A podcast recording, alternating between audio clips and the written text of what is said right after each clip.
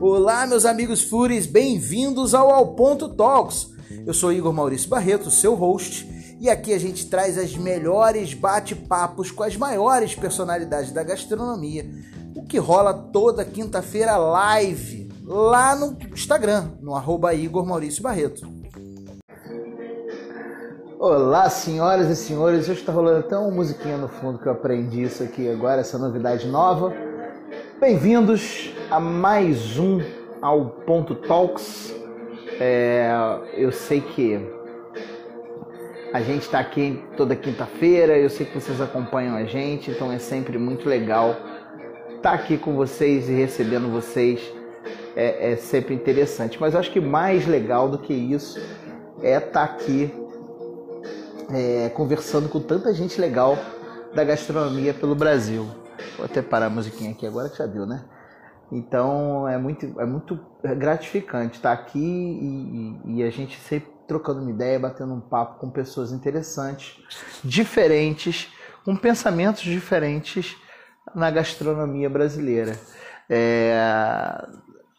Eu acho, acho muito legal pontuar isso porque as pessoas normalmente têm uma preocupação sobre é, se vai vir um chefe, quem vai vir para cá conversar e trocar ideia, e nem sempre é um chefe, nem sempre é um cozinheiro, nem sempre é, é, é uma pessoa assim. Hoje, por exemplo, super especial, hiper representativa no mercado brasileiro de gastronomia e não necessariamente é um chefe de cozinha, que é o Marcos Nogueira. Olha só, cara, eu consegui coordenar direitinho a tua entrada aqui com a o que eu tava falando. Fala aí, Igor, beleza, rapaz? E aí, meu amigo, tudo bem? Tudo certo por aí? você? Tudo calmo, calmo, tranquilo. Seu, Marco com seu novo estúdio diretamente de sua casa, agora que ele montou um estúdio, fez um oh, né? ring light e tal. do armário das cuecas, cara, no quarto. É, é, cara, é fantástico. O armário das cuecas é um lugar muito bom porque a acústica é boa. Para gravar podcast é sensacional. Ele tá vendo televisão, tá vendo Netflix, eu tive que vir pro quarto. É, mas eu te falar, para gravar podcast, o armário das cuecas é sensacional. É o melhor lugar, né? Abafa, fica bonitinho, fica maravilhoso. Obrigado aí pela oportunidade de estar trocando essa ideia, de bater nesse papo aqui. É, eu sei que quem está como convidado normalmente fica meio tenso porque a gente não combina nada antes, a gente faz sem dizer qual direção que a gente vai. Tá ótimo seu cabelo, fica tranquilo. Para quem está escutando o podcast depois, o cabelo do Marco está sensacional aqui, vocês precisam ver. Ele diz, dizem que ele foi no Jaça fazer o cabelo para a gente fazer o negócio hoje. E aí eu quero, eu preciso fazer a abertura, né? Mostrar para falar para o pessoal o que, que é esse projeto aqui. O Ao Ponto Talks é um live podcast, é um podcast que é gravado ao vivo, sem corte, sem nada, não tem edição esse áudio depois, ele não é tratado, ele só leva uma abertura e ele vai para as plataformas de, de agregadores de podcast, de música, é, que eu faço toda quinta-feira aqui pelo Instagram. A gente troca uma ideia ao vivo, depois isso vira um podcast que vai para o Spotify, para o Deezer, para o Cashbox, para o Podbean, para Pod tudo, pode qualquer coisa. E a gente está sempre aqui trocando uma ideia com uma personalidade da gastronomia brasileira, sem uh, pauta, sem pergunta prévia, sem combinar nada, e é muito legal que acaba vindo uma opção de história legal. Hoje eu estou recebendo o Marco aqui, para quem não sabe, o Marco ele é responsável pela a, a, a marca Cozinha Bruta, que é a sua coluna. Que eu, gostou que eu, eu fiz uma, uma, holding em torno da marca agora. Mas é uma holding. Você tem você é colunista de rádio, podcaster, jornalista, atendendo vários meios de comunicação. O cara é um mega empreendedor. Errei? Vou virar youtuber em breve, cara. Me, me Oh, que coisa boa. Muito bom isso. Vamos conversar sobre isso, hein? Que história é essa do YouTube? Já conta pra gente. Não, não, eu não sei ainda, mas eu preciso, preciso multiplicar a plataforma aqui, né, cara? Tem que entrar algum din-din na vida, cara.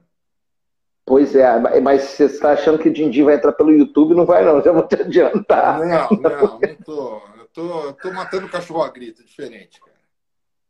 É, todo mundo, cara. Eu vou te falar, eu tive tanta conversa com gente matando cachorro do grito que durante a quarentena, que eu me identificava tanto que eu tava aqui desse lado fazendo a mesma coisa. Mas, Marco, obrigado aí, bem-vindo aí. é, dessa rápida introdução aqui. Conta para o pessoal todos esses essas vertentes do seu trabalho. Não, na, na realidade, é, eu, eu, eu, meu trabalho basicamente é escrever para a Folha de São Paulo, que eu tenho um blog que se chama Cozinha Bruta e, e também uma coluna que sai aos sábados no Jornal Impresso, no blog. E além disso, eu, eu, eu, fiz um podcast esse ano, eu gravei oito episódios, fiz uma temporada, mas eu, eu, interrompi porque é um trabalho que, pelo qual eu não era remunerado, então. É. Então eu, eu, eu, eu decidi encerrar uma temporada para tentar vender uma próxima, mas está tudo ali também no, no Spotify, no, no Anchor, né, que é a plataforma que eu usei para gravar e coisa e tal. E eu já tive uma, uma, uma coluna radiofônica quando existia a Rádio Globo como, como uma, uma, uma, uma emissora de, de alcance nacional. Só que eles desmontaram a estrutura e eu acabei rodando é. muito. Mas no momento que eu, que eu faço mesmo é só escrito, eu estou tentando retomar. Eu realmente vou tentar fazer algum conteúdo em vídeo para ter uma, uma exposição maior né, e, e conseguir alguma coisa. É, para quem não sabe essa história do podcast do Marcos, só para vocês saberem, ele cansou porque ele chegou a primeiro lugar no podcast mais ouvido de gastronomia do Brasil. Ele encheu o saco, não quero mais isso. Deixa isso para lá, entendeu? Eu estou aqui comemorando que um, um, um, podcast meu, Manual do Cozinheiro Amador, é o quinto mais ouvido do Brasil. Estou comemorando igual uma, uma louco aqui. Estatística de podcast, velho. Ah, cara, podcast é um negócio sensacional, né? Como é muito novo, você vê muito pouco. Você, é difícil você ter acesso a essas informações. Né? Existe um site chamado chartable.com que você consegue ver. Existe um outro. Depois eu te mando, se você quiser, por inbox, todos tá esses legal, sites que você consegue ver é, os charts dos, dos podcasts e filtrando assim, pelo iTunes, pelo Apple Podcast, pelo Google Podcast, pelo por geral. Você consegue visualizar isso. Oh, é, você não consegue ver números. Porque é. perguntava a audiência e eu realmente não tinha muita noção. Tinha audiência, eu tinha o um número absoluto, mas eu não, não, não, tinha a menor ideia do número relativo. É, e eu descobri também, cara, conversando com uma agência há pouco tempo atrás, que os números que a gente vê, por exemplo, eu, eu os meus podcasts eu faço pelo Anchor, né? Que é, é do Spotify. E uh, descobri que os números do, do Anchor que a gente visualiza são, a grande maioria deles, relacionados a não todas as plataformas. Então eles omitem números de várias. Não é que omitem, eles não têm acesso, né? Eles não conseguem compilar os números de várias plataformas.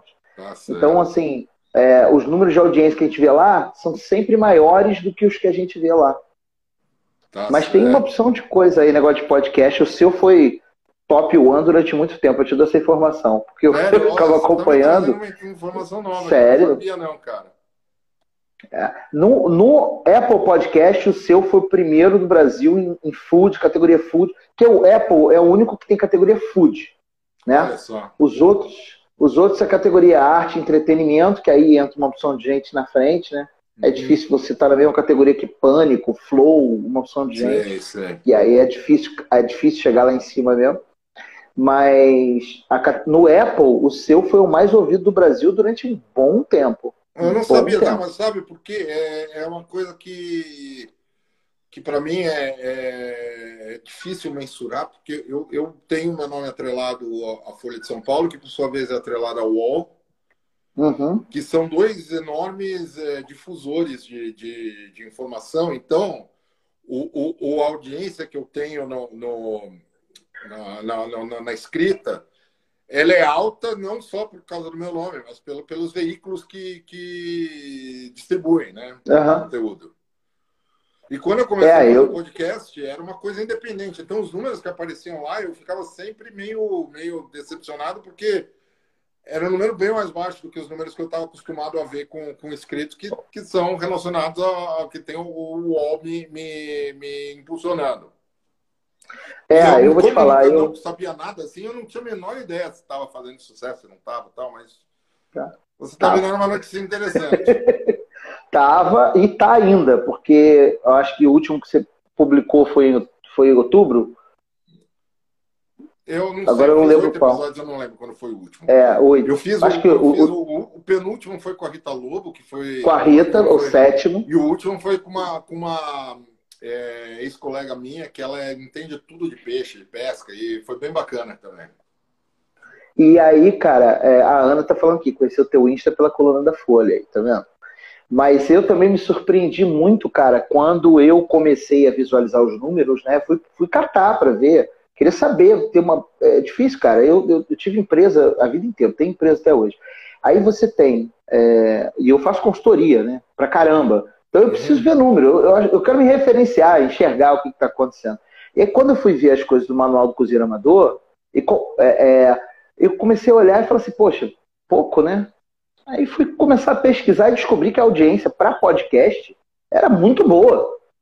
E Olha eu falei, ah, não, existe, existe um referencial, então, baixo mesmo de audiência para podcast ainda, mas está crescendo, cara, está aumentando. Todo, todo dia, toda semana tem uma notícia diferente.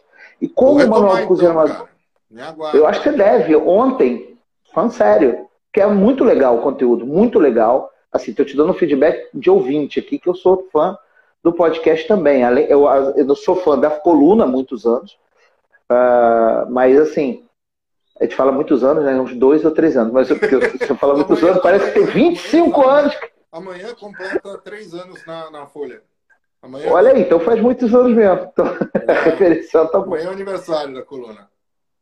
E aí eu, eu sempre acompanho né, os episódios de food e, e eu sempre tive lá, escutei todos.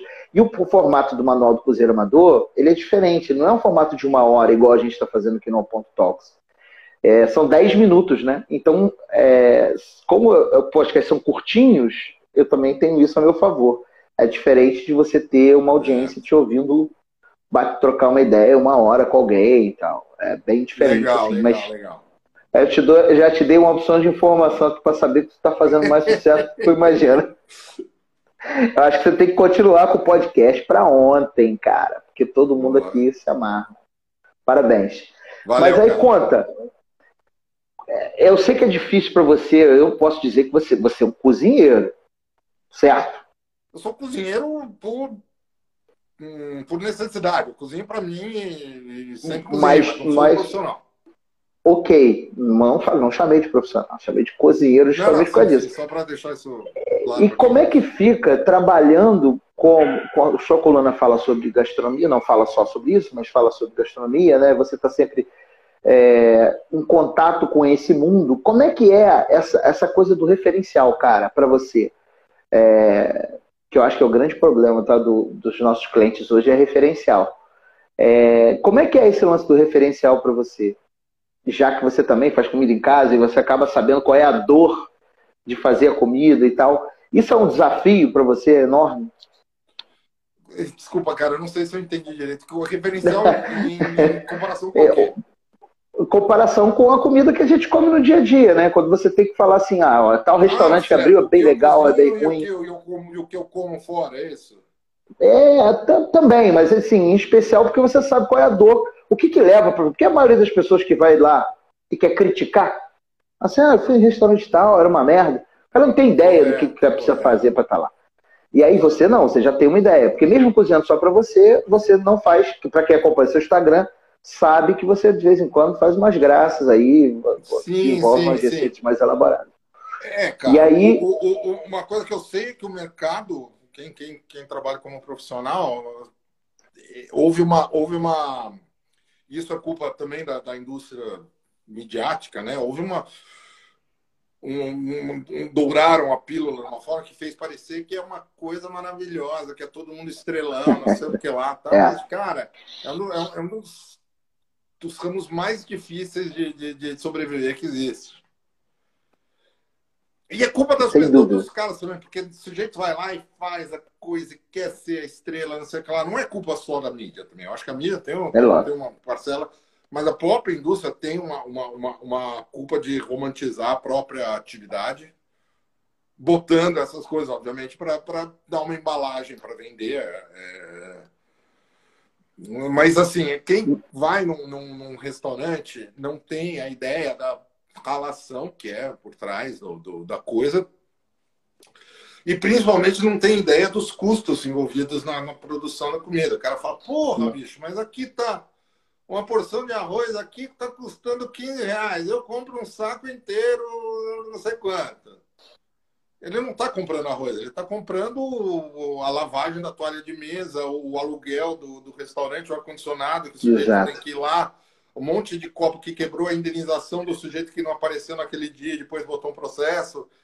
É, é uma coisa filha da puta, velho. Não sei por que, é. que alguém se mete nisso.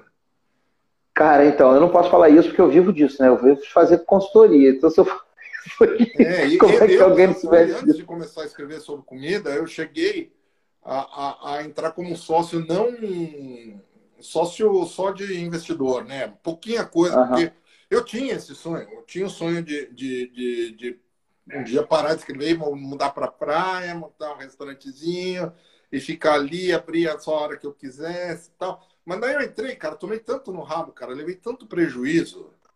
Me traumatizei, cara. Não quero mais saber disso, cara. É, mas isso eu concordo com você. Acho que essa hiperglamorização acabou. Ajuda porque impulsionou o setor, deu um outro olhar, né? As pessoas voltaram a olhar para isso.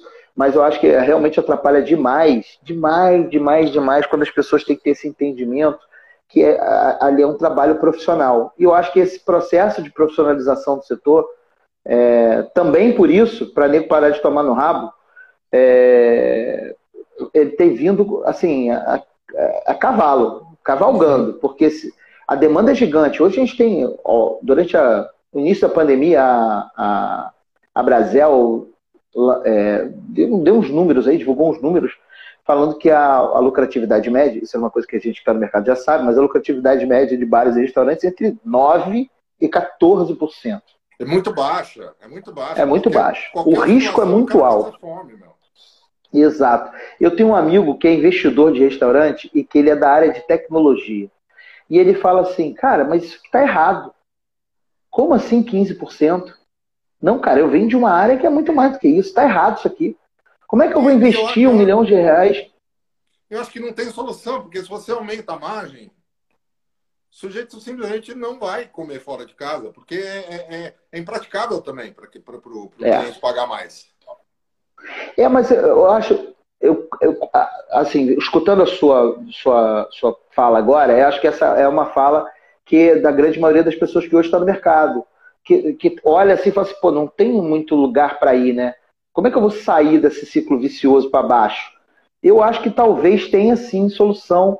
É, e eu acho que a pandemia pode ter trazido para a gente alguma solução em relação a isso quando a gente se adequa, adequa as operações para funcionar de outra maneira. A verdade é que a gente hoje trabalha igual 1952, cara, uhum. que a mão de obra era muito barata e você botava uma opção de funcionário para fazer tudo. Pois é. E aí se contrata uma opção de gente. A gente precisa mudar isso, assim, quebrar esse paradigma. Os clientes também vão ter que se adaptar em certa medida.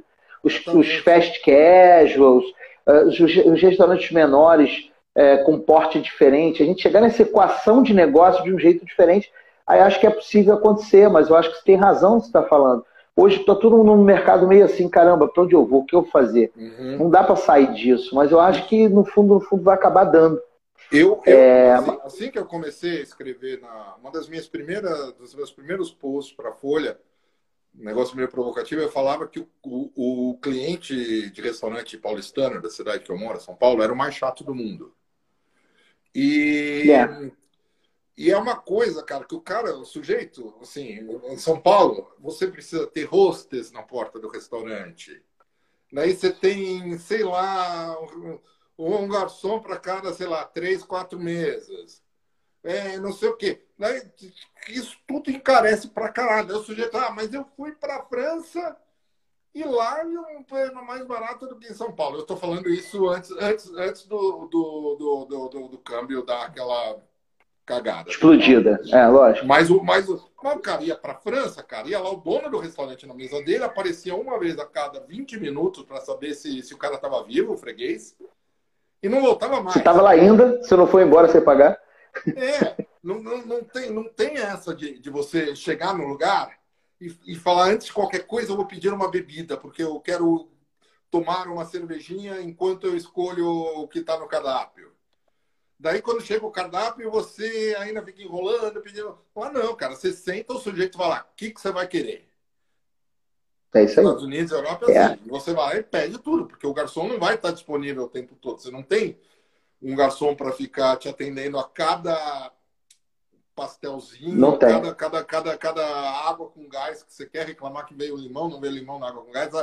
Então, o nível do serviço no Brasil é completamente, completamente fora do, do, do, de uma realidade dos é, outros setores. Você está falando do cliente paulistano, mas eu acho que se estende por todo o Brasil. Eu também escrevi uma coluna, eu escrevi um tempo um jornal chamado O Fluminense aqui em Niterói, uhum. em que eu. Niterói Rio de Janeiro, tá? O pessoal que está escutando aí no Amazonas, no Amapá, eu acho que tem algumas pessoas que voltou a luz lá, acho que tem uma galera ouvindo também. é, eu, eu, escrevi uma, eu escrevi uma coluna falando como somos clientes ruins. O brasileiro é um cliente ruim. A Ana está falando aí que, que gosta de ser bajulado. Que, que estabeleceu esse padrão de exigência no serviço. Que Mas eu vou te contar uma história. Por exemplo, o ano passado eu morei metade do ano eu morei no Rio e o serviço já está muito semelhante ao que era em São Paulo. Agora, antes disso, você pegava 20, 15 anos atrás, uhum. quem saía de São Paulo ia para Fortaleza para comer camarão, ficava irritadíssimo com, com, com, o garçom que não aparecia, com a comida que demorava. É isso aí. Lá, tal. E acho que essa pressão fez mudar o padrão de uma forma mais ou menos nacional. Não, eu vou te contar uma história. Em porra, isso faz tempo, 95, 96 mais ou menos. Naquela época você não era nem vivo ainda, era garoto novo, cheio de remela de, remela de sujeira, é, como é que é? é? Caraca de sujeira no pescoço, correndo na rua brincando de taco. Naquela época, eu fui para uma cidade, minha mãe é do sertão do Rio Grande do Norte, uma cidade chamada Patu. Eu adoro o sertão do Rio Grande do Norte. É um lugar maravilhoso. Fica, fica, é, aí eu fui para um lugar. Ou... Não, fica bem no meio do miolo do sertão, na perto da tríplice fronteira. Sacanagem. Parece que eu estou falando uma história aqui do caralho, mas é bem perto da Paraíba, no, no, bem no, na fronteira mesmo do Rio Grande do Norte para dentro, do sertão árido mesmo. Sim, sim, não, é, é o seri, de, não é o Seridó, não. É ao lado. De Picuí, de da Paraíba, aquela que tem uma parte lá que é super famosa por carne de sol. É, é. É, mas não é, é, é, bem perto, mas não é. Essa parte é um pouco mais abaixo. Tá. É, o, é, o Patu é um pouco mais acima, é mais perto de Mossoró, que é no tá. norte do Rio Grande do Norte, do que a parte de baixo, que é mais perto do Seridó. Apesar de a gente estar tá falando, parece que é um lugar distante pra cacete, mas não é não. Nada que uma hora e meia de carro você não resolva, uma hora de carro você resolva, sabe? É, mas eu fui para uma cidade chamada Pau dos Ferros, que tem ali perto. Eu, eu gosto de contar essa história porque explica bem isso. Aí a gente estava no carnaval, pau dos ferros. Eu lembro bem que eu, eu não posso falar isso alto, porque se minha mulher ouvir, eu vou apanhar de novo hoje, que eu apanhei todo dia, né? Eu já apanhei hoje, então tem que falar baixo. Eu fiquei com a menina, naquela época não tinha celular. Tinha cabine de telefone, não sei se você lembra isso. Você, ia pagava para telefonar. Tinha normal e tinha azul, que fazia interurbano. Não, mas lá não. Lá era uma cabine mesmo, era um telefone que você chegava, na cabine, só tinha uma cabine na cidade inteira, uma cabine mesmo, era uma loja, tipo um correio, chegava, ah. pagava para ligar. Entendeu? Aí você pagava, a menina ligava para você e te passava o telefone. Era assim. E aí eu lembro que eu peguei a telefonista do, do da cidade. E a gente estava comendo no carnaval, comendo no final de noite, a gente foi num trailer. Trailer daquele sanduíche maravilhoso. E era uma cidade do sertão do Grande Norte, era comum essa porra, cidade cheia, trailer cheio, a gente sentou numa mesa estávamos esperando ser atendidos. E o garçom estava lá anotando o pedido de uma mesa ao lado. Chega um cara, uma mulher, senta numa mesa do lado e fala, ô fulano. Aí fala, pera só um minutinho que eu estou atendendo aqui, já vou te atender. Aí o cara fala assim, não, rapaz. É, apagou a luz aí. Pois é. eu, já, eu, já, te falo o que, que, é. Isso aí é o ring light, ele esquenta. Aí, de vez em quando, ele, ele desarma. Xing Ling que eu comprei. Xing Ling, eu lá. Aqui casa é tudo Xing Ling também. É, mas aí a mesa do lado começou a chamar o cara, esse cara chegou e falou, meu irmão, vem me atender, rapaz. Ele, eu tô atendendo aqui, homem, rapaz, espere um minuto que eu já vou te atender. O cara, não. O cara sacou uma arma e deu um tiro para cima, porque ele queria ser atendido, ele queria que o cara terminasse de atender a mesa ao lado. Ele fez isso, pegou a arma, deu um tiro para cima e falou: Você vem me atender agora. Acho que o Marco deu uma travada aí. Pois é. Não, mas eu tô te ouvindo. Aí deu, uma, deu um tiro para cima, o, ca, o garçom, da maior tranquilidade do mundo, você vê como era normal. Rapaz, já te falei, espere que eu vou te, já vou te atender, tô terminando de atender aqui, você espera. Depois que o cara deu tiro para cima. Mas era um negócio tão normal, o tiro para cima, que ele foi atender. Mas, né, mas, cara, a gente reproduz esse comportamento quando a gente vai a restaurante. A gente acha que o garçom tem que atender a gente na hora que a gente sentar, independente se ele estiver entendendo na mesa do lado. E isso faz com que o brasileiro seja o pior cliente do mundo. Porque ele sai daqui, como você falou, e vai para a Europa. Aí tem um garçom para atender 20 mesas, o garçom está no mau humor fudido, e ele está achando o máximo, que ele está na, na Europa. Não, e às vezes dá uma, dá uma estriladinha com o garçom, toma uma invertida que. Exato. Nunca mais. Não, em Portugal, você teve a oportunidade de Portugal? Portugal, as pessoas são diretas, não tem entrelinhas. Então, você chegar para o cara e falar assim: é, o que, que você tem para beber? Ele fala assim: ora, pois, veja no menu, tá escrito aí. o cara vai falar isso para você. Eu uma vez pedi um, um, um, um, alguma coisa no, no, no, no, restaurante de Portugal. Daí fala assim: Você me vê esse vinho? Ele falou: Já ouvi.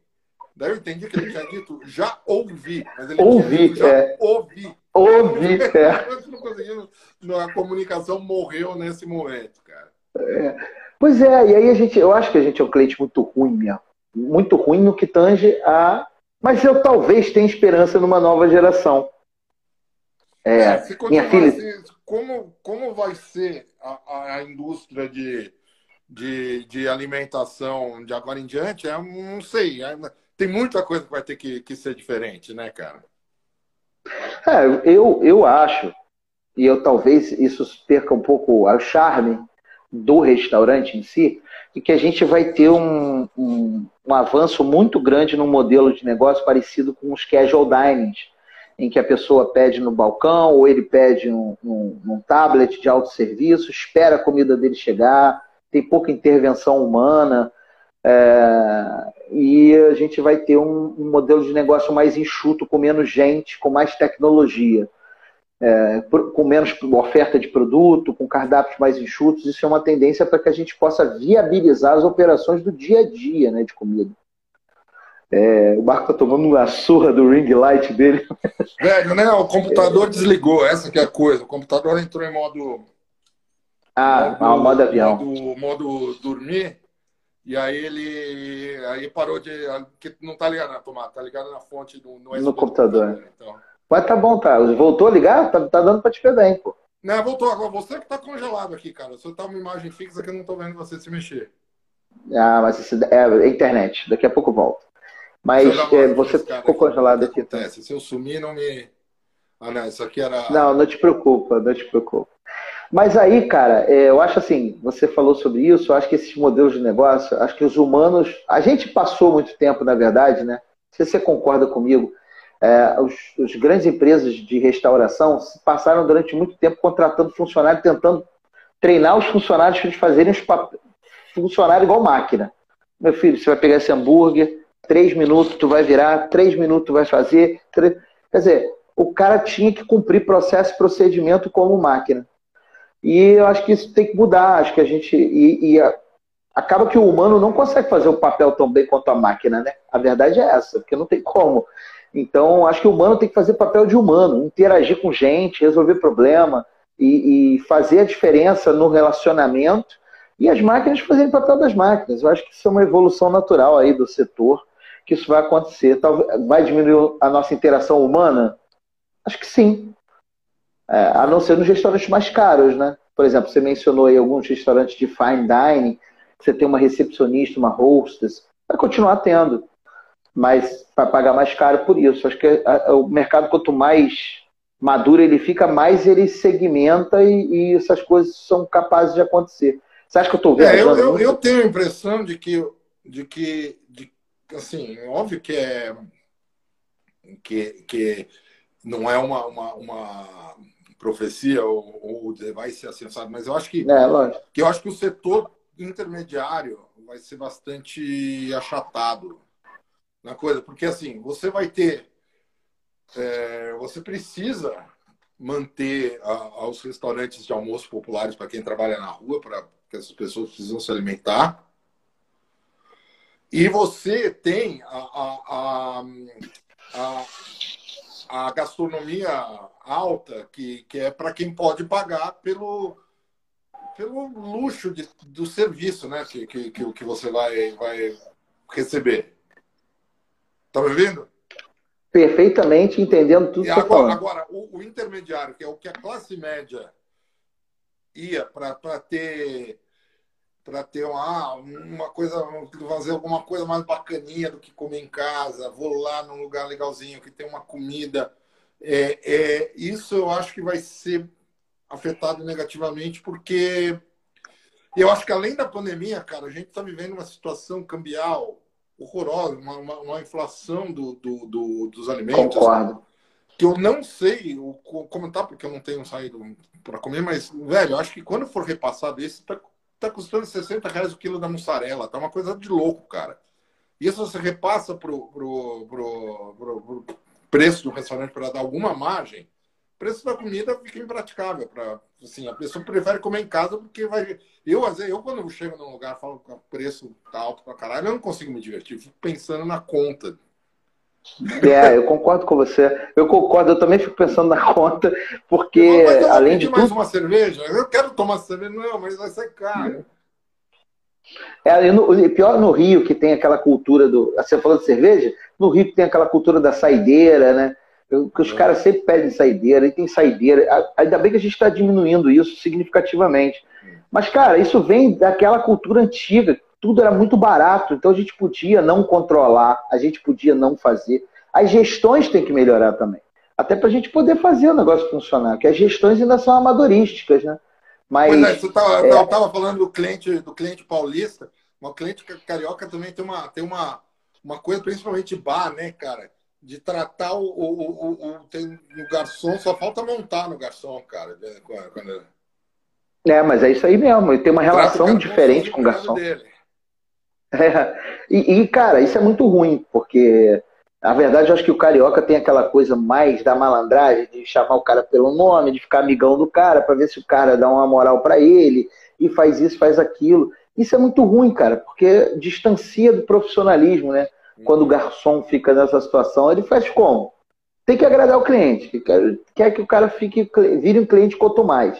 Você falou que, que morou seis meses no Rio, né? Eu acompanhei na época lá pelo seu Instagram e tudo.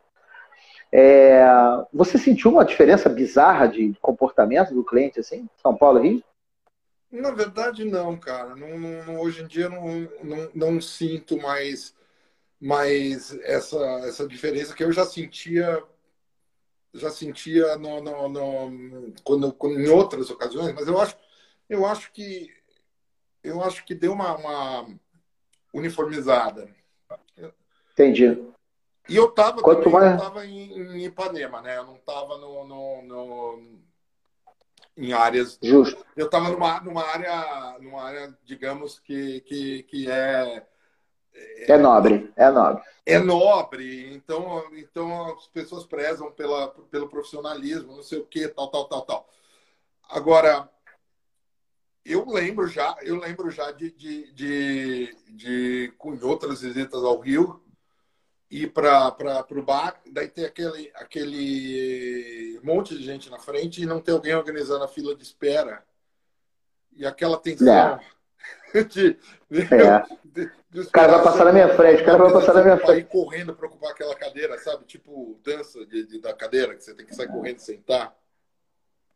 É muito estresse isso, cara. É, é, cara, eu acho. Eu acho que assim, é, é uma situação bem difícil mesmo. Você na verdade, eu estava conversando ontem com um cliente, eu estava num cliente ontem, é, que ele tem, está fazendo a terceira operação dentro da mesma casa, né? Ele tem uma pizzaria, tá, já tem uma outra operação de delivery, está fazendo uma terceira operação de delivery dentro da mesma casa. E a gente estava conversando sobre alguns custos operacionais dele, porque ele está com a equipe super enxuta por causa da quarentena. Aqui as coisas já voltaram um pouco, né? É, não voltou tudo full, Niterói voltou menos do que o Rio, porque é, teve uma quarentena mais severa. E aí a gente estava conversando sobre isso, quantas pessoas a gente ia ter que contratar mais para frente de loja e tal. O cara falou, cara, eu não tenho condição de contratar ninguém hoje. Só que eu também não tenho condição de atender do jeito que eu tô.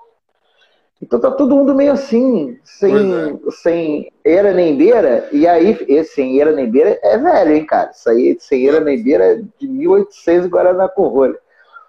Mas é, eu acho que tá todo mundo meio sem previsibilidade, essa é a verdade. As pessoas estão sem saber como prever as coisas e acaba ficando assim. É, isso fica pior quando você tem no Rio uma situação dessa. Agora, então, por exemplo, no Leblon, não sei se está acompanhando aí, mas no Leblon não tem pandemia, né? Tá todo mundo vacinado, né? Todo pois mundo é, sem máscara na rua. É, mais de 725 mil pessoas. Pô, essa foi bacana. Não posso falar muito não, porque tinha um amigo envolvido nessa história aí, eu não posso ficar falando não. Mas essa história só acontece no Rio, cara. Essas coisas só acontecem no Rio. Mas, é, assim, via de regra, o cliente no Brasil, eu, eu acho que está mudando. Quer dizer, eu, eu não sei se eu acho ou se eu tenho uma esperança de que está mudando nesse sentido, para os restaurantes e tudo. Mas eu também acho que a gastronomia, no geral, está mudando. Você não sentiu uma diferença? Você, você que, que tá, você deve ter mais ou menos a mesma idade que eu, ou menos. Eu tenho 50, ah, tô, você tem quanto? Eu tenho 40, eu tô, tava fazendo um charme aqui para te fazer uma gentileza. Você acabou com a minha gentileza agora, pô. É, você que está mais tempo aí vendo as coisas, você não sentiu que teve uma mudança de abordagem? Que essa uma geração nova que está assumindo o protagonismo. Estou falando dos chefes famosos, não. Estou falando do, do, empreendedor que está botando o negócio para frente, está criando um negócio novo. Você não acha que ele também teve uma mudança de visão em relação à relação do cliente com as casas e tudo? Não, eu acho que sim, tem que, tem que avançar, né, cara? Não tem como, como manter o, o, o, o modelo antigo, quase colonial brasileiro, né, cara? E... Mas eu acho que às vezes vai aos sulavancos também, né? Então, acho que tem muita, sempre. muita coisa que trazem de fora e tentam é, é, aplicar sem, sem a, devida, a devida aclimatação e fica, e fica, fica estranho, não funciona direito no Brasil. Por exemplo, é, uma, uma coisa que, que, é, que, é, que, é, que, eu, que eu vejo em casas tipo, modernas assim são os garçons garçons que não são aquele garçom formal, né? Então é, é gente é gente que é estudante, não sei o que lá, como eles fazem nos Estados Unidos, por exemplo.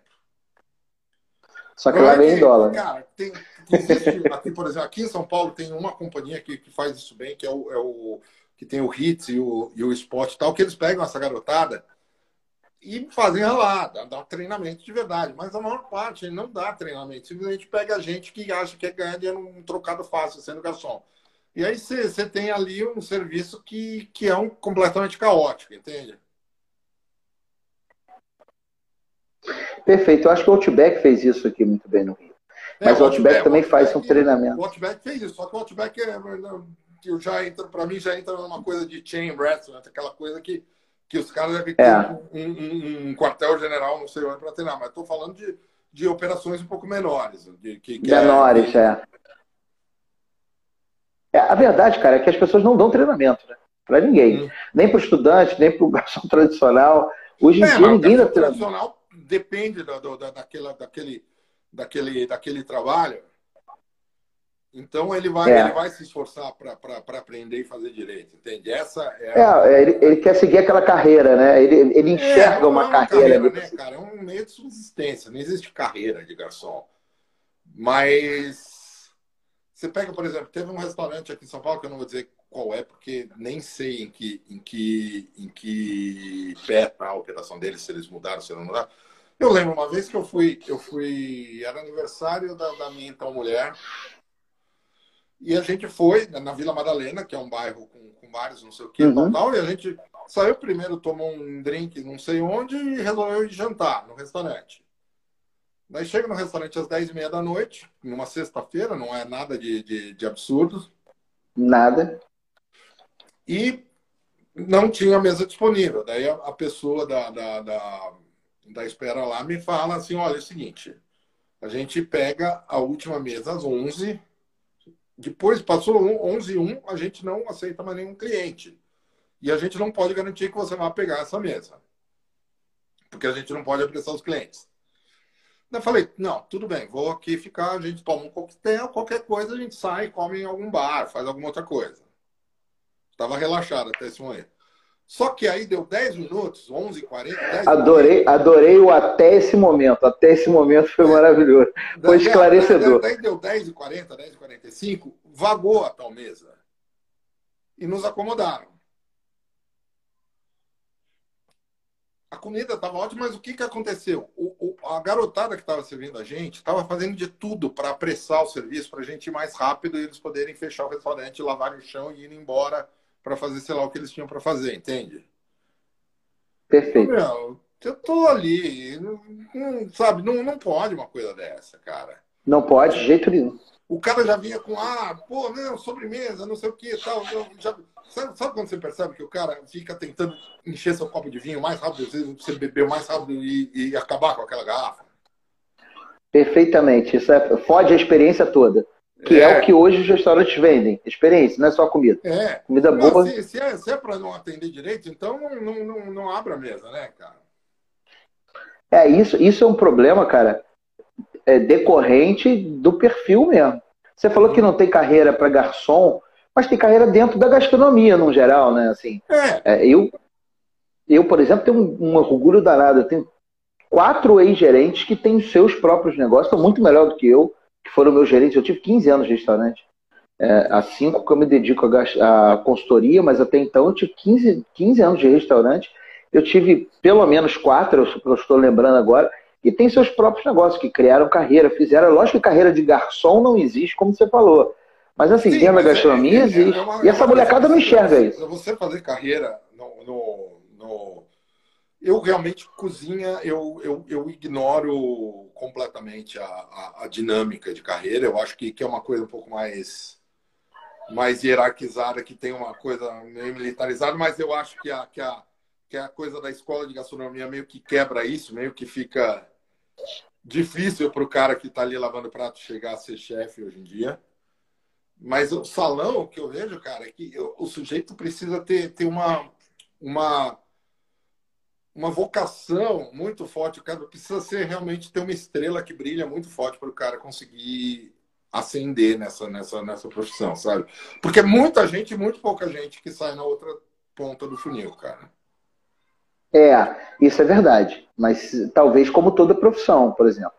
É, não, eu não sei quantos. Eu acho que a, que a, que, a, massa de pessoas que trabalham servindo mesa é, é muito muito, grande, sabe? Não, sim, eu, eu concordo com você. Estou dizendo assim, como toda profissão que eu digo, é, proporcionalmente, lógico, evidentemente, eu concordo contigo, não discordei, não. É, mas é, é, eu entendo que talvez esses garotos que estavam te atendendo nesse restaurante, que a gente não pode citar o nome, até porque não bota nem um real aqui nessa live para nós dois ficarmos felizes, é, eles estavam eles não estavam preocupados com isso, eles estavam preocupados com a construção de uma carreira, de um negócio. Não, não querem isso, eles querem ir embora, porque eles querem beber, eles querem, sei lá, fazer o que na rua, como você disse. É, 11 horas eu quero picar minha mula, ter o meu horário. Não é assim, uhum. cara, porque a gente vende, restaurante vende experiência, pô, não pode ter um negócio como esse que a gente vá fazendo aqui. Mas eu queria te perguntar uma outra coisa, cara, que eu fiquei curioso. Eu escutei o teu podcast com a Rita duas vezes. Duas oh. vezes. Duas vezes. Por que, que eu escutei duas vezes? Uma, porque uma eu escutei em vários momentos, eu tive que fui chamada a atenção para outra coisa e eu perdi pedaços, então eu fui escutando. E outra, porque eu sou muito fã dos dois, né? Então eu posso dizer isso aqui categoricamente. É, a Rita acho que tem uma simbologia. Ninguém foi capaz de ser tão importante para a nossa relação dinâmica familiar durante a quarentena, que é a Rita e o trabalho da Rita, eu acho. Pois é. Porque é, eu tenho um sonho de muitos anos de fazer as pessoas voltarem a ter intimidade com a comida. Eu faço uhum. muito isso. E a Rita é a grande é, é, baluarte desse movimento, assim. Não sei se, se você concorda comigo. Acho Não, que sim, pelo que eu escutei no podcast. Com você. É, e eu acho, eu acho, isso é meu achismo, tá? Apesar de estar embasado em dados, é um achismo meu, uma teoria minha, que é, é devagarzinho, acho que isso está acontecendo. A gente está voltando a ter intimidade com a comida, voltando a ter intimidade com a cozinha, voltando a querer entender o ingrediente, cozinhar e fazer e tal. É, isso é uma coisa que eu acho que vem acontecendo e está acontecendo. Você também acha isso? Você acha que isso vai continuar acontecendo? Olha, cara, eu acho que a pandemia forçou a gente a, a, a, a, caminhar nessa direção, entende? Não teve. Ah, mas você, acha, você acha que foi só a pandemia? Cara, eu não sei te dizer, cara. Eu acho que, que, que a gente pode ter uma visão um pouco um pouco distorcida pela nossa pela, pelo, pelo bolha em que a gente vive, pelo, pela esfera limitada. O, o mundo que eu vejo do, do, dos meus amigos, da, da, da, das pessoas com quem eu convivo, com quem eu tenho interação social, realmente ganhou essa intimidade, essa, essa, esse interesse por cozinha, por, por cozinha, por, por alimentação. Mas eu não sei dizer se isso é, uma, é, uma, é um fenômeno de proporção grande que, que, que, que é significativo para a população inteira do, do país, ou sei lá, do planeta. Entende, entende o que eu quero dizer? Entendi, entendi. Eu acho que entendi. é um fenômeno grande, sim, dentro de, um, de, um, de, um, de um, uma fatia Contexto específico da sociedade. Entendi, entendi. É, talvez você tenha razão. Eu talvez tenha, esteja com como é que é o nome daquele negócio que burro usa? Aquele, da burro da carroça? Aquele negócio que. Não é o. Que bota aqui do lado do olho. É aquele que vai no. Cabresto. Não, não é cabresto, não. É aquele troço que bota embaixo do, do olho, assim, do ah, lado do olho. Dizer, ah, eu não lembro o nome disso. Eu sempre esqueço, cara. Eu sempre quero lembrar o nome daquele. é uma pistola, mas talvez eu... que é o que faz o trem é, na, na, É isso aí, pronto. E talvez esteja bitolado. Ah, viu? é, em relação a isso. Porque essa é a sensação que eu tive, por isso que eu falei que é uma sensação, é uma teoria. É, a sensação que eu tive é que esse processo já vinha antes da pandemia, antes da quarentena especialmente. É, o Edilson está dizendo que é cabrecho, mas não é cabrecho não, Edilson, é, é alguma outra coisa, não sei se é altóis, alt, alguma coisa assim, mano. É, e acho que a quarentena acelerou esse processo, como você disse, mas isso dentro dessa bolha. Talvez eu esteja olhando só dentro dessa bolha meu universo esteja contido num, num comportamento antolhos. Antolhos. Antolhos. É isso aí. Não conheço. André tá falando aqui. Antolhos. É aquele negócio. É óculos em espanhol, né? Antolhos. Mas eu acho que talvez seja a mesma origem. Antolhos é aquele negócio que bota do lado do. Não, não do somos burro. parentes. Não somos parentes. Poderíamos até, não sei, de repente a gente vai descobrir aqui que a gente é, mas. Você sabe que eu, eu tenho uma história é, estranha com isso. Eu descobri que eu tinha um primo assim. A gente estava trocando ideia, não tinha conhecido o cara no dia. Aí eu falei, pô, qual é o teu sobrenome? O cara falou, eu falei, pô, mesmo sobrenome que o meu. Então, você quer nada, não deve ser não. A família, minha família é lá do Rio Grande do Norte. Eu falei, não, não é possível. A minha também. O cara, não sei que a gente era primo de 72 segundo grau, mas era primo aí. Legal, Quem sabe aí, Marco, aí. Descobre aí que somos primos. Mas esse. Obrigado, Daniel, pela sua pergunta muito profunda aí sobre o parentesco nosso. É, eu acho que tem razão, de repente eu tô com esse espectro aí muito restrito aí com relação a isso. A verdade, cara, é que a gente ninguém pode dizer nada que vai acontecer, né? A gente pode citar tendência. Cara, o Edilson deu uma aula de Antônio aqui agora. Antônio é um acessório que se coloca na cabeça do, do animal de montaria ou de carga para limitar sua visão e forçá-lo apenas para ir em frente. Cara, sensacional. Exato, é disso que estávamos falando. Mas é, Exato. Assim, voltando, voltando, a falar disso, é uma, é uma, é uma, é uma coisa que, que é um fenômeno que pode ser até mensurado, né? Pela, pela, pela audiência que dá um, um Masterchef da vida, por exemplo. Exato, boa, boa.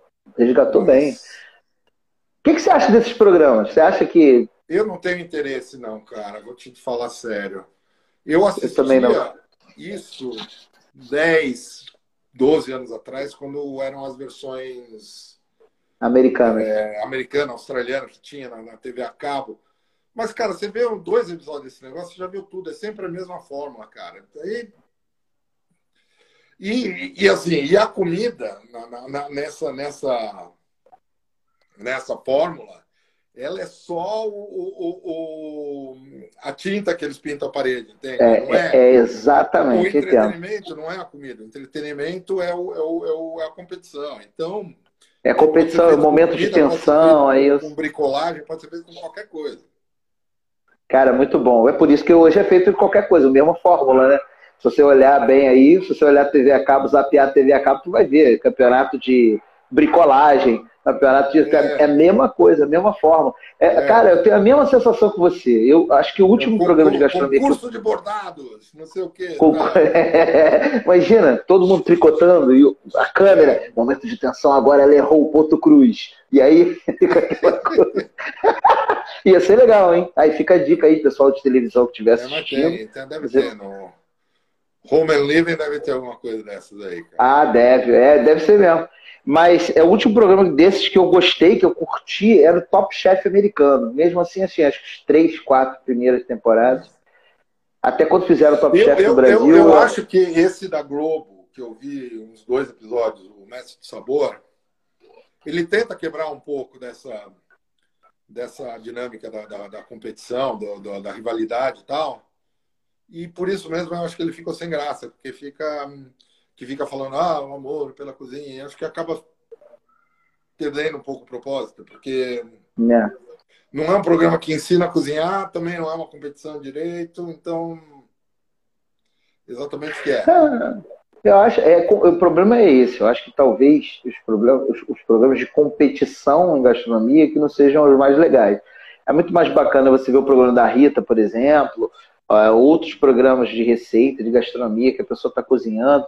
O programa novo do YouTube, do Marco, que ele vai fazer aí, falando não sei o que. Ó, tentei dar uma cavadinha agora, ver se eu consegui um ok, ok aqui, exclusividade, hein? Mas é muito melhor do que esse de competição. Eu realmente eu concordo com você. Talvez assim, aquele de competição de um dia só, tipo, agora o Masterchef tá, tá assim, né? Mas é, quer dizer, eu só vejo isso pelo Twitter, só descobri pelo Twitter que ele tá assim, porque eu não assisto, uhum. mas é, que seja doce. Eu achei até, teve um programa que ficou legal, que acabou que a edição não ajudou também, eu acho que a fórmulas não acharam. Foi um programa que eles fizeram para o Mifano, que chamava Sabor em Jogo. Eu não sei eu se você chegou a ver esse programa. Cara, eu vi, eu vi, eu, eu vi o, o, eu vi no Instagram dele, mas eu não cheguei a, não cheguei a. É, eu cheguei, a, eu cheguei a participar desse programa. Nossa. Cheguei a participar desse programa num dos episódios que não foi ao ar. Olha que a temporada acho que teve 30 episódios. E aí, no 14 episódio, suspenderam porque não estava funcionando. E aí suspenderam a transmissão. E aí eu fui um dos episódios que nunca foram ao ar. Acho que foi é, bom, foi bom. Mas bom. uma coisa que, que eu acho que, que não tem muita solução, mas que compromete todo esse tipo de conteúdo, é que hoje em dia você precisa ter uma marca por trás nessas coisas para financiar. Então, você não vai ter um conteúdo independente interessante de verdade. Você pega esse do, do, do que sai agora com a Tala e um monte de outros chefes fazendo fora da rota, sabe? É, sei. Eu achei interessantíssimo ah, também. Não é atuar, velho. Ambev, Ambev é. apresenta. Quando, quando eu não venho com Ambev apresenta, não, não precisa ser Ambev, pode ser qualquer outra marca, entende? É, é, tudo bem, cara. Eu sei que o conteúdo é feito dentro do parâmetro da, da, daquela marca e eu, eu tô lá assistindo um comercial gigantesco. Eu não gosto de me sentir. Eu me sinto um rato de laboratório assistindo um negócio desse, entende? Entendo e concordo com você. Talvez essa seja a mesma sensação que eu tenho quando estou vendo. É, eu gostei desse da Estela, que eu acho que saiu um pouco do mainstream, né? Das mesmas pessoas midiáticas e tal. É, assim, por exemplo, foi, foi bonito ver o Tieto lá. O Tieto já até conversou comigo aqui, eu adoro o Tieto. Acho que foi bonito ver o Tieto lá, ver outras abordagens, outros olhares sobre as coisas. É, eu acho que é isso que a gente precisa hoje, outros Sim, olhares. Sim, eu sei, eu sei, eu sei, mas eu, eu, eu tenho, assim, eu, eu tô falando isso, cara, é um sincericídio do tamanho de um trem, cara, porque... eu tô contigo também, cara. Eu, eu, eu, eu, eu, dependo, eu preciso, eu preciso que, que de, de, precisaria ter um patrocínio para poder me sustentar ou, ou pagar as coisas. Agora, quando, eu acho que, assim, existe assim, ah, a marca tal faz um anúncio no intervalo do, do, do, programa tal. Agora, a marca produzir o programa, eu acho que. Que, que, que é Uber. é, um, é? Um, um, é um abalo na credibilidade do conteúdo, entende? É informe publicitário, né?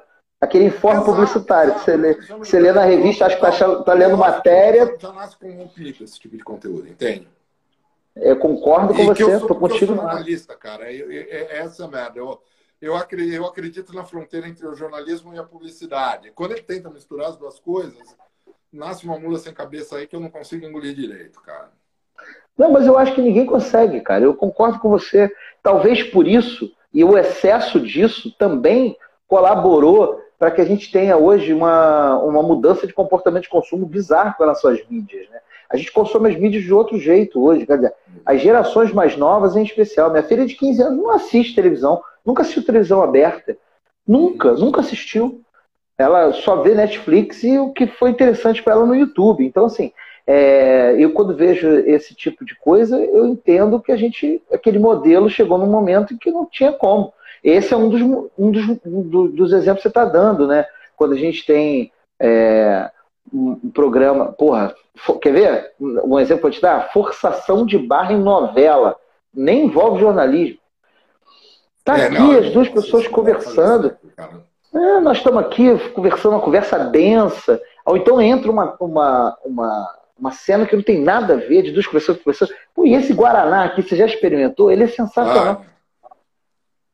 Pô, cara, isso não, não, tem pé nem cabeça, não tem leco. Cara. Não, eu acho que assim, cara, o, o, o existe a, a, produção de conteúdo independente, ela, ela é moribunda hoje em dia. É, eu não sei se, se existe solução para salvá-la. Agora, a produção de conteúdo feita por marcas é uma fórmula que não é boa não sei que tipo de ajuste pode ser feito nessa fórmula para melhorar.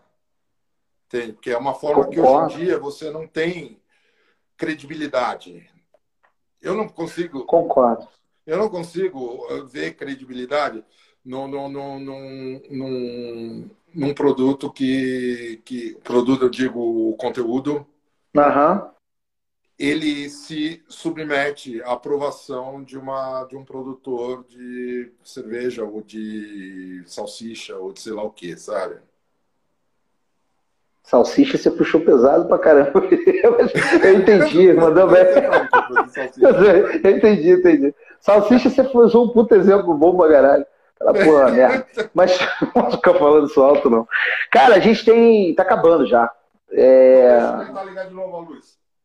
Então liga aí, liga aí que, que eu quero me despedir de você bem, disperso, que eu não quero tomar seu tempo, você é um cara ocupado pra caramba. É, quero muito, muito de verdade é, agradecer você. Quando você vai ligando a luz aí, eu vou falando aqui. Eu vou agradecer umas 83 opa, vezes. Aí, opa, lindo. Olha aqui, queria muito te agradecer pela disponibilidade do tempo, de trocar essa ideia, da gente trocar essa ideia aqui, bater esse papo. É... Eu que agradeço a, a, a oportunidade aí. Não, eu que isso, a oportunidade é minha. Então eu queria muito convidar o pessoal que está aqui na live, quem não seguiu o Marco ainda, está errado, já tinha que estar tá seguindo, arroba Cozinha Bruta. E quem ainda não me seguiu, eu convido lá para ir lá seguir lá no Instagram e, e também seguir o Ao Ponto Talks Podcast. Você pode entrar em qualquer agregador aí, em breve estaremos em outros agregadores que estão surgindo aí, grandes conglomerados fazendo novos agregadores de podcast. Não posso falar alto quem é, porque é, não pode, mas tem outros aí vindo, então queria muito convidar todo mundo para ir lá, começa a seguir o, podcast. Quem ainda não ouviu o podcast do Marco, vamos dar uma forçada nele para ele voltar lá para o topo, que aí ele volta a fazer o conteúdo. já que, já Isso. Que, já que as paradas de sucessos me quer, vamos lá. É isso aí, a parada de sucesso te quer até de hoje. Do, do, do, do, do podcast. Só para você ter uma ideia, ontem você estava em 13 terceiro do Brasil uh, sem, sem lançar um podcast há dois meses. E eu consigo consultar tá. histórico desse negócio aí, cara? Consegue, por dia. Por dia. Consegue. Pô, legal, vou dar uma olhada. Passa o link depois, então, velho. Vou te passar, lógico, vou te passar link. Não te passo nude, mas o link eu te mando de boa, pô. Tá legal.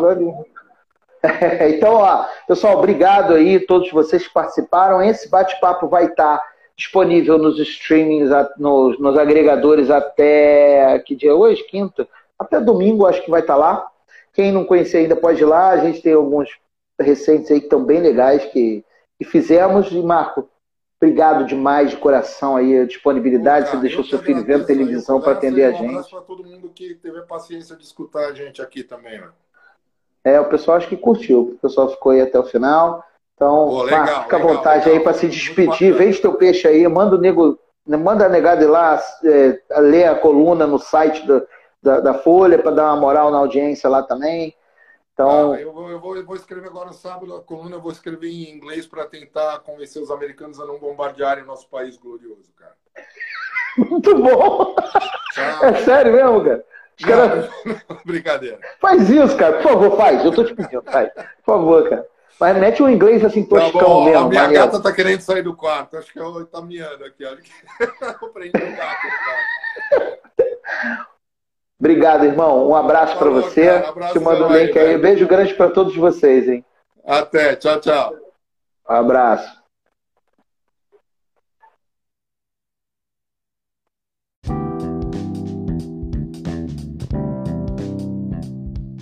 É isso aí, rapaziada. Muito obrigado por terem chegado até aqui. E essa troca de ideia rola toda semana. Ao vivo lá no arroba Igor Maurício Barreto e depois por áudio por aqui. Muito obrigado, compartilhe com seus amigos, segue o nosso podcast e não perca na semana que vem. Um grande abraço e até a próxima.